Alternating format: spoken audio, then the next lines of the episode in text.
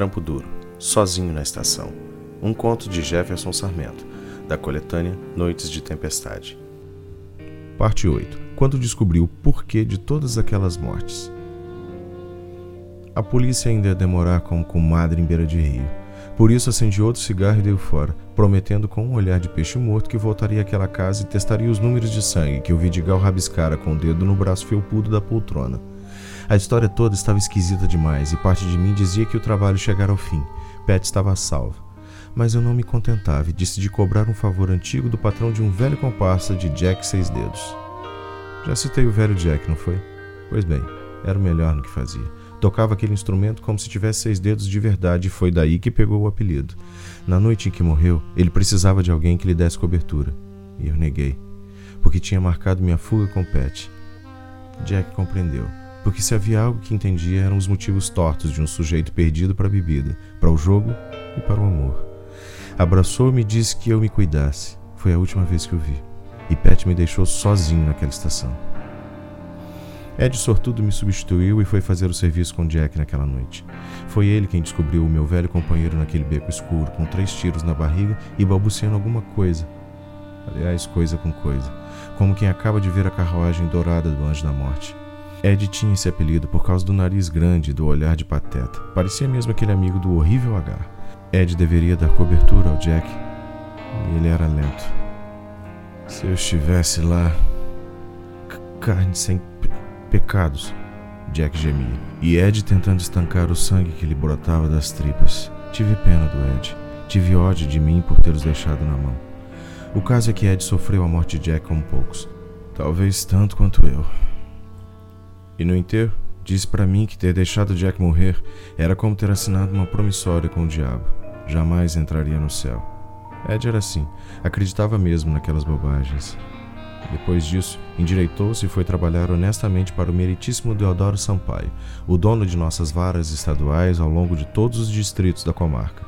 E eis que Ed me apresentou, certa feita, a seu ilustríssimo patrão. Juiz supremo e cheio de trejeitos, meritíssimo Sampaio tinha uma quedinha por rinhas de galo, e entre outras diversões escusas, nesse quesito ele descia ao nível dos pobres mortais onde reinava eu, não como imperador, mas como um chaveiro capaz de abrir as melhores e mais estreitas portas do submundo. Foi numa noite dessas que salvei a reputação do ilibado de toga, retirando-o de um inferninho pouco antes de um bando inteiro de jornalistas da capital baixar no terreiro penoso em que o juiz estava apostando. Era justamente do Sampaio que eu ia cobrar o favor. O juiz me recebeu com honras de herói de guerra e serviu uísque com o selo intacto enquanto eu lhe descrevia o perrengue em que me metera. Ouviu atento e Raposa Velha levantou uma questão que passara em brancas nuvens para o idiota aqui. Onde deixou seu carro? Bati com a mão na testa, na entrada da casa da Serra. Deve ter sido rebocado pela polícia para posterior averiguação. Sampaio se ofereceu para cuidar do assunto e eu não me importei.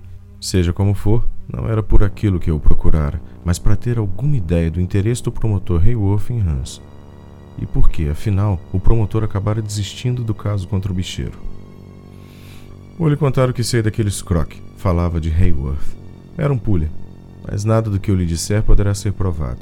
Ocorre que me contaram com juros de vigário que Hayworth fez um acordo com o Vidigal.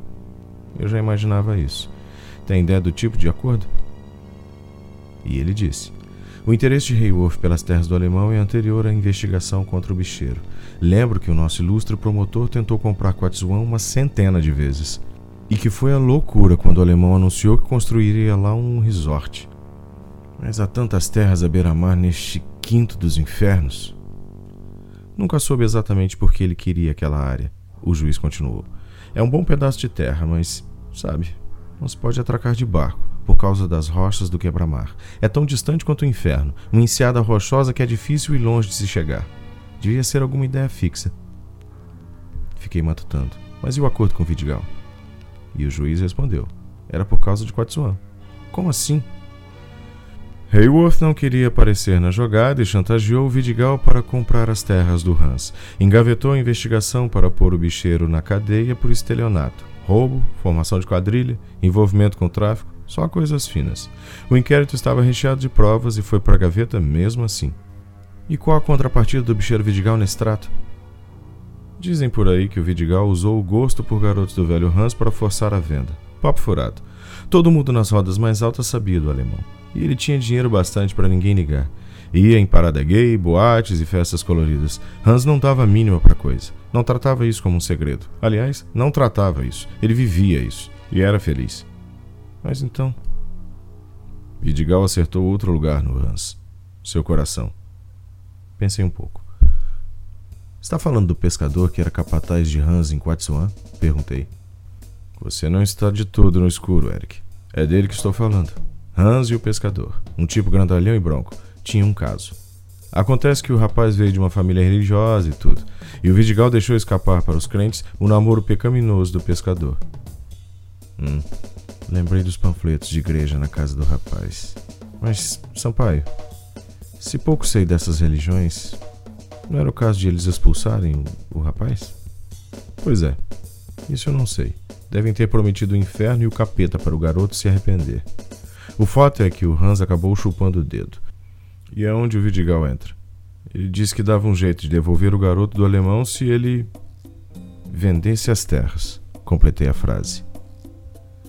Isso. Nessa parte a história fica meio fraca. É, eu sei. Mas é o que me disseram. Como sabe essas coisas? Mandei investigar Hayworth há alguns meses. Estava tentando juntar provas, mas o safado era difícil. A única coisa que descobri foi que Gilda, aquela mulher linda, tinha um caso com um certo dono de bar. Sorri. Você iria prender o Hayworth? Ia prender o promotor?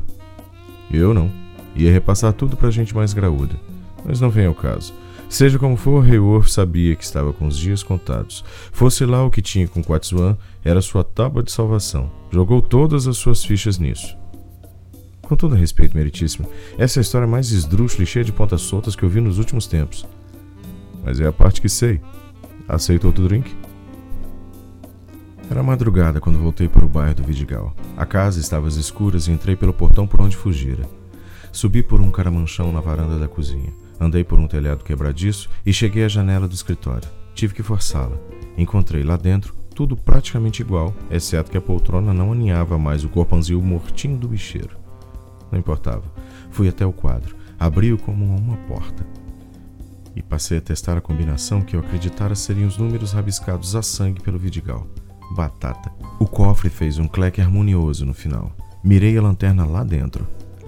Uns pacotes de dinheiro, e um monte de papéis. Tirei tudo para a mesa grande no canto. Vasculhei, vasculhei, vasculhei e encontrei três coisas que fizeram sentido. A primeira era o contrato de compra e venda de Quatsuan. Estava assinado pelo alemão e por Vidigal, mas não estava registrado. A segunda coisa que encontrei explicava minha dificuldade em acreditar que Hans teria cedido a uma promessa manca do bicheiro em trazer o pescador Carola de volta para sua cama. Duas folhas inteiras de assinaturas do alemão uma lista de cabo a rabo, repetindo a rubrica de Hans. Eram todas parecidas entre si e com a que estava no contrato, mas ligeiramente diferentes da que estava em uma folha de cheque grampeada no alto delas. O cheque era para pagar as contas de uma cafeteria e as folhas eram tentativas de imitar a assinatura do alemão. Sorri. Será que o promotor sabia que o Vidigal não tinha conseguido comprar coisa nenhuma às terras de Quatzuan? Que tinha um contrato fajuto falsificado mal e parcamente, guardado no cofre, que nem coragem de tentar registrar ele havia tido? então esbarrei naquela terceira coisa. E entendi de pronto porque todo aquele alvoroço ao redor das terras de Hans. Minha boca caiu enquanto eu paginava as folhas daquela pasta final. Sampaio tinha razão. Hayworth não ia precisar de sua carreira de promotor depois daquilo. Enfiei a mão no bolso e tirei de lá o recibo de peixe que Gilda me entregara finalmente entendi o que ela queria dizer.